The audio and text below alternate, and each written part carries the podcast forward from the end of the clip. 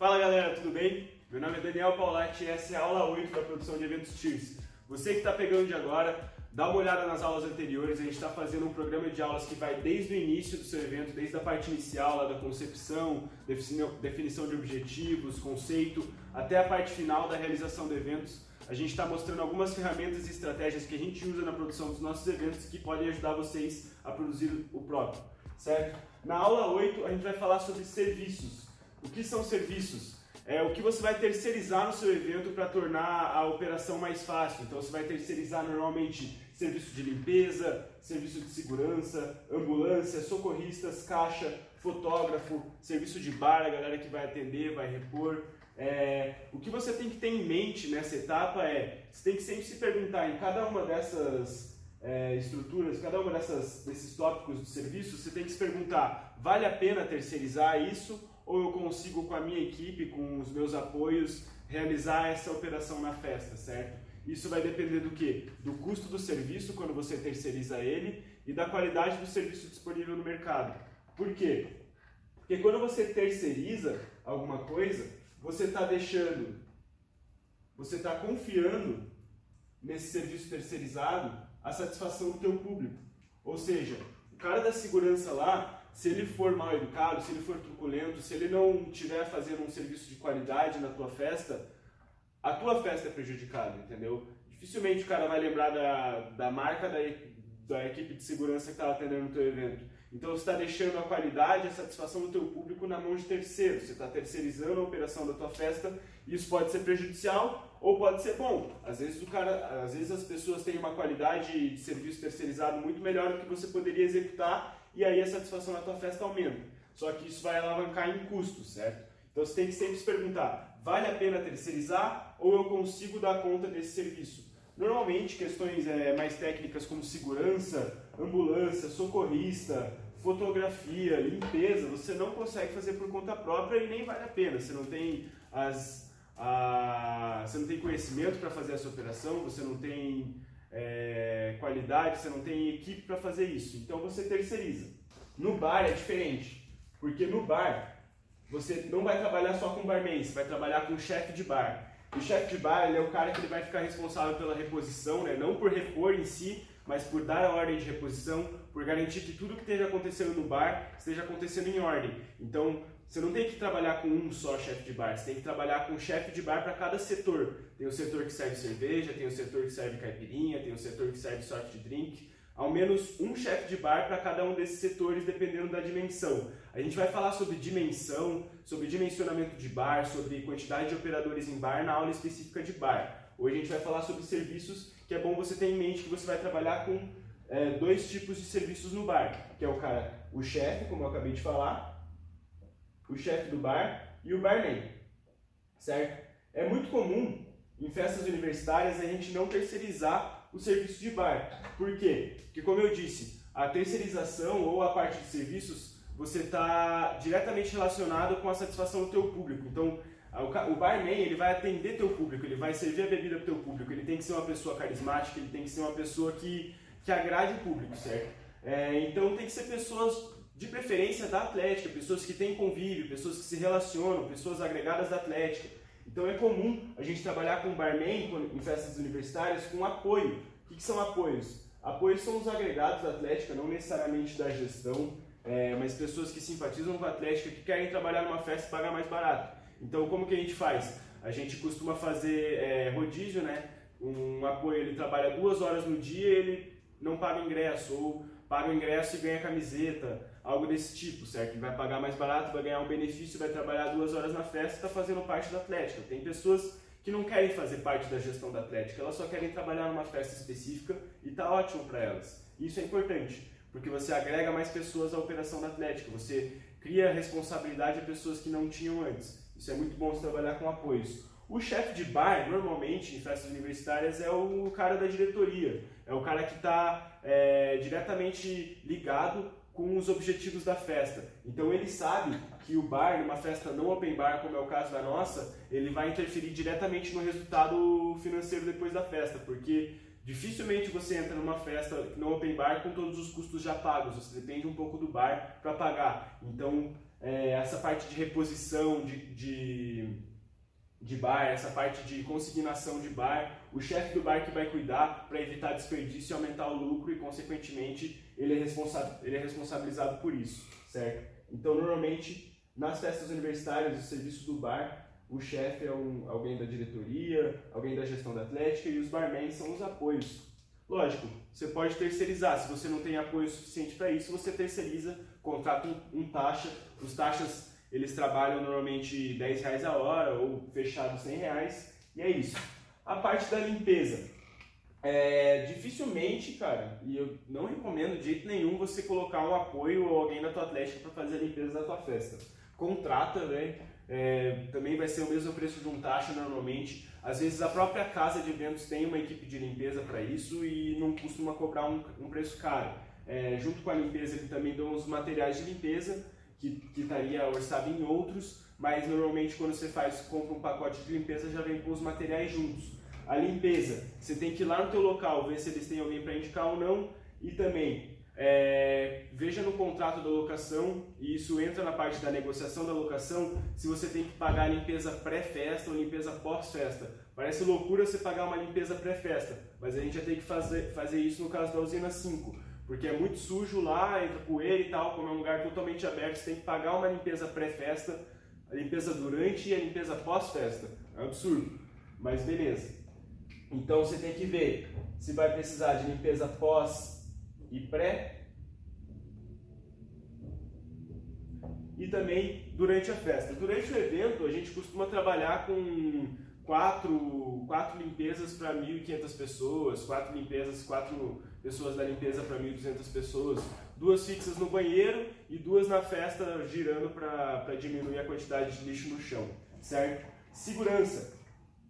Segurança, mesma coisa que limpeza, não recomendo de jeito nenhum se fazer a tua própria segurança, até porque você precisa de uma certificação para isso e tem empresas regulamentadas para isso, certo? O que as empresas regulamentadas costumam fazer? Costumam falar, ah, você vai precisar de 300 mil seguranças para fazer a segurança da sua festa de 200 pessoas. Não, você não precisa de 300 mil seguranças. Você tem que ter em mente que a quantidade de seguranças que você vai precisar na sua festa, ela está diretamente relacionada com a quantidade de pontos fixos que segurança tem que ter na tua casa. Então, de novo, depende do local. Lembra que eu falei para vocês na aula sobre o local, que o local é o mais importante que você tem que definir antes, porque ele vai influir na tua estrutura de custos, de estrutura e de serviços? Então, na parte de segurança, se o teu local for muito amplo e for aberto, você vai ter vários, vários pontos fixos que você vai precisar de um segurança específico só para aquele ponto. Ele não vai ter que ficar girando, ele não vai poder ficar girando a festa, evitando briga e tal, fazendo a segurança. Então você vai gastar mais certo? Então depende, não é uma quantia fixa. Normalmente, é, quando não tem lugares fixos, a gente costuma fazer um segurança a cada 100 pessoas, ou um segurança a cada 80 pessoas, para ficar bem seguro, e aí mais os seguranças na, nos pontos fixos. É, o que são pontos fixos? São pontos em que você tem que garantir que ninguém vai passar. Por exemplo, na usina 5, é um lugar que podem acontecer cinco eventos no mesmo dia. Então, além de você pagar a locação do teu evento, você tem que garantir que ninguém do teu evento vai passar para o próximo. Então, você tem que ter um, ponto, um segurança em cada ponto de interseção entre as locações da usina. Isso encarece, deixa mais caro. É como eu disse, na parte do local lá, locais abertos tem um custo maior de serviços, tem um custo maior de estrutura, certo? Então, aqui você vai ter que ver lugares fixos para segurança, que vai interferir. E aqui uma média de 1 para 80 pessoas. E aqui na limpeza, é, 4 a cada mil, 4 a cada 1.200. Varia bastante do teu público, de como eles se comportam na sua festa, certo? É, a parte dos socorristas. Socorristas e ambulância, né? Cara, eu sempre costumo contratar socorrista e ambulância junto eles prestam o mesmo serviço, então é, o, a, a, equipe de socorrista que a gente contrata normalmente tem uma, uma equipe de ambulância com, com enfermeiro, enfermeiro médico legal já, já junto, vem com, e a ambulância tem uma série de requisitos técnicos que você tem que cumprir. Então, é, eu não vou explicar agora para ficar muito maçante, mas você tem que ver se eles cumprem com as leis e tal, porque eu já vi festa fechar porque não tinha ambulância. Ou já vi festa fechar porque na ambulância, quando foi feita a vistoria, não tinha um remédio tal, não tinha um equipamento X, e aí a festa fechou. Então você tem que ter muito cuidado com a equipe de ambulâncias e socorristas que você vai contratar, porque eles precisam estar. Tá, é... Isso também é na segurança, mas ambulância é mais drástico porque está interferindo diretamente na saúde das pessoas da tua festa. Se às vezes acontece uma tragédia, assim, uma briga, alguém passa muito mal, não tem, não tem uma ambulância, velho, você tá ferrado. Tá ferrado, muito provavelmente você vai ser preso. E é isso. Fazer festa é risco, certo? Então, já que você está terceirizando esse serviço para fazer uma operação decente, contrate alguém de sua confiança.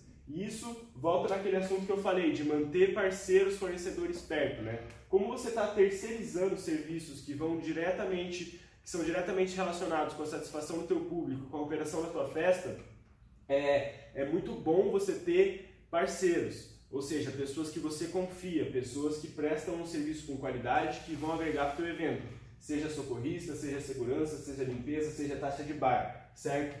Ainda mais quando a gente está falando de caixa. Por quê? Porque o caixa vai lidar com o teu dinheiro. A gente também costuma fazer em festa universitária os chefes de caixa, que são os caras da diretoria, e os caixas são os apoios que são mais sérios, assim, costumam trabalhar mais legal. É, lógico, você pode terceirizar o serviço de caixa, só que tem que ser uma equipe de, de confiança. E você tem que também fazer que furos de caixa, tem que ter uma, uma política de furos de caixa. Por exemplo, você terceiriza, aí tem um furo de caixa. Aí você vai culpar quem? O operador que você terceirizou? Entendeu? Tem que ponderar, certo? Tem que ser uma equipe de segurança, tem que ser uma equipe de confiança, quer dizer.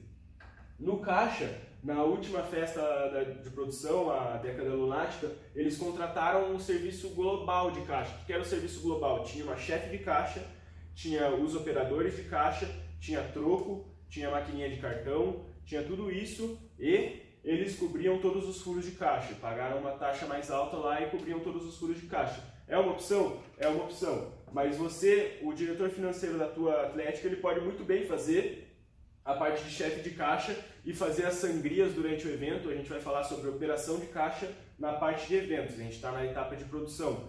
Quando a gente falar sobre isso, a gente vai falar sobre sangria e tal, sobre quais operações cada, cada chefe de bar, cada chefe de caixa tem que ter. Mas a gente está listando aqui quais são as funções dos serviços que você pode terceirizar ou não. Voltando aqui, na parte de chefe de caixa. Como ele vai, o diretor da tua atlética ele tem a capacidade para isso, ele mexe com dinheiro o ano inteiro, então ele consegue lidar com oito caixas tal trabalhando. A gente costuma fazer uma projeção de quatro caixas para cada mil pessoas, certo? Então você vai trabalhar com duas mil pessoas, oito caixas, isso varia muito do teu público.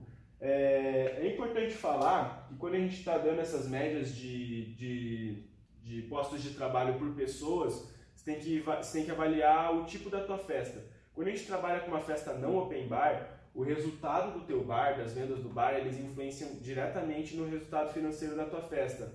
Então, calcula comigo, é bom para você ter alguém parado na fila quando ela podia estar tá consumindo? Não, não é bom para você. Então, quanto mais caixa você tiver, e claro, tem um ponto ótimo para você não ter 300 caixas, ninguém fazendo nada ocioso, você gastando dinheiro com isso, é, acha esse ponto ótimo em que as pessoas não vão ter fila, só que vão dar conta dessas oito caixas. Normalmente é isso, quatro caixas a cada mil pessoas, dá boa, certo? Vou colocar aqui, quatro a cada mil para você não trabalhar com fila, aumentar o consumo e, e, trabalhar tranquilo. Outro serviço que você pode terceirizar ou não, é, que eu costumo terceirizar normalmente, é serviço de fotógrafo, filmmaker, o cara que vai fazer o registro da tua festa para fazer o marketing da próxima festa, certo? Isso é muito importante porque se você não registra, lógico, fica na memória das pessoas, mas um bom, um bom trabalho de filmagem, umas boas fotos, elas são, dão um conteúdo gigante para o próximo evento que você fizer. A gente vai falar sobre conteúdo na aula de vendas, na próxima aula de vendas, mas é importante você sim registrar e contratar um fotógrafo de qualidade, um cara que faça um filme da hora, que traduza o conceito da sua festa em imagens. A gente sempre vai falar sobre isso quando a gente estiver falando sobre produção de conteúdo. Traduzir o conceito da sua festa em imagens. A aula 8 é basicamente isso. É, espero que eu não tenha esquecido de nada. Espero que vocês tenham gostado. É um conteúdo rico para você. Essa é a aula 8. Na próxima aula a gente vai falar, vai continuar falando sobre produção de eventos. Muito obrigado para quem está assistindo. Vem com a gente. Ei!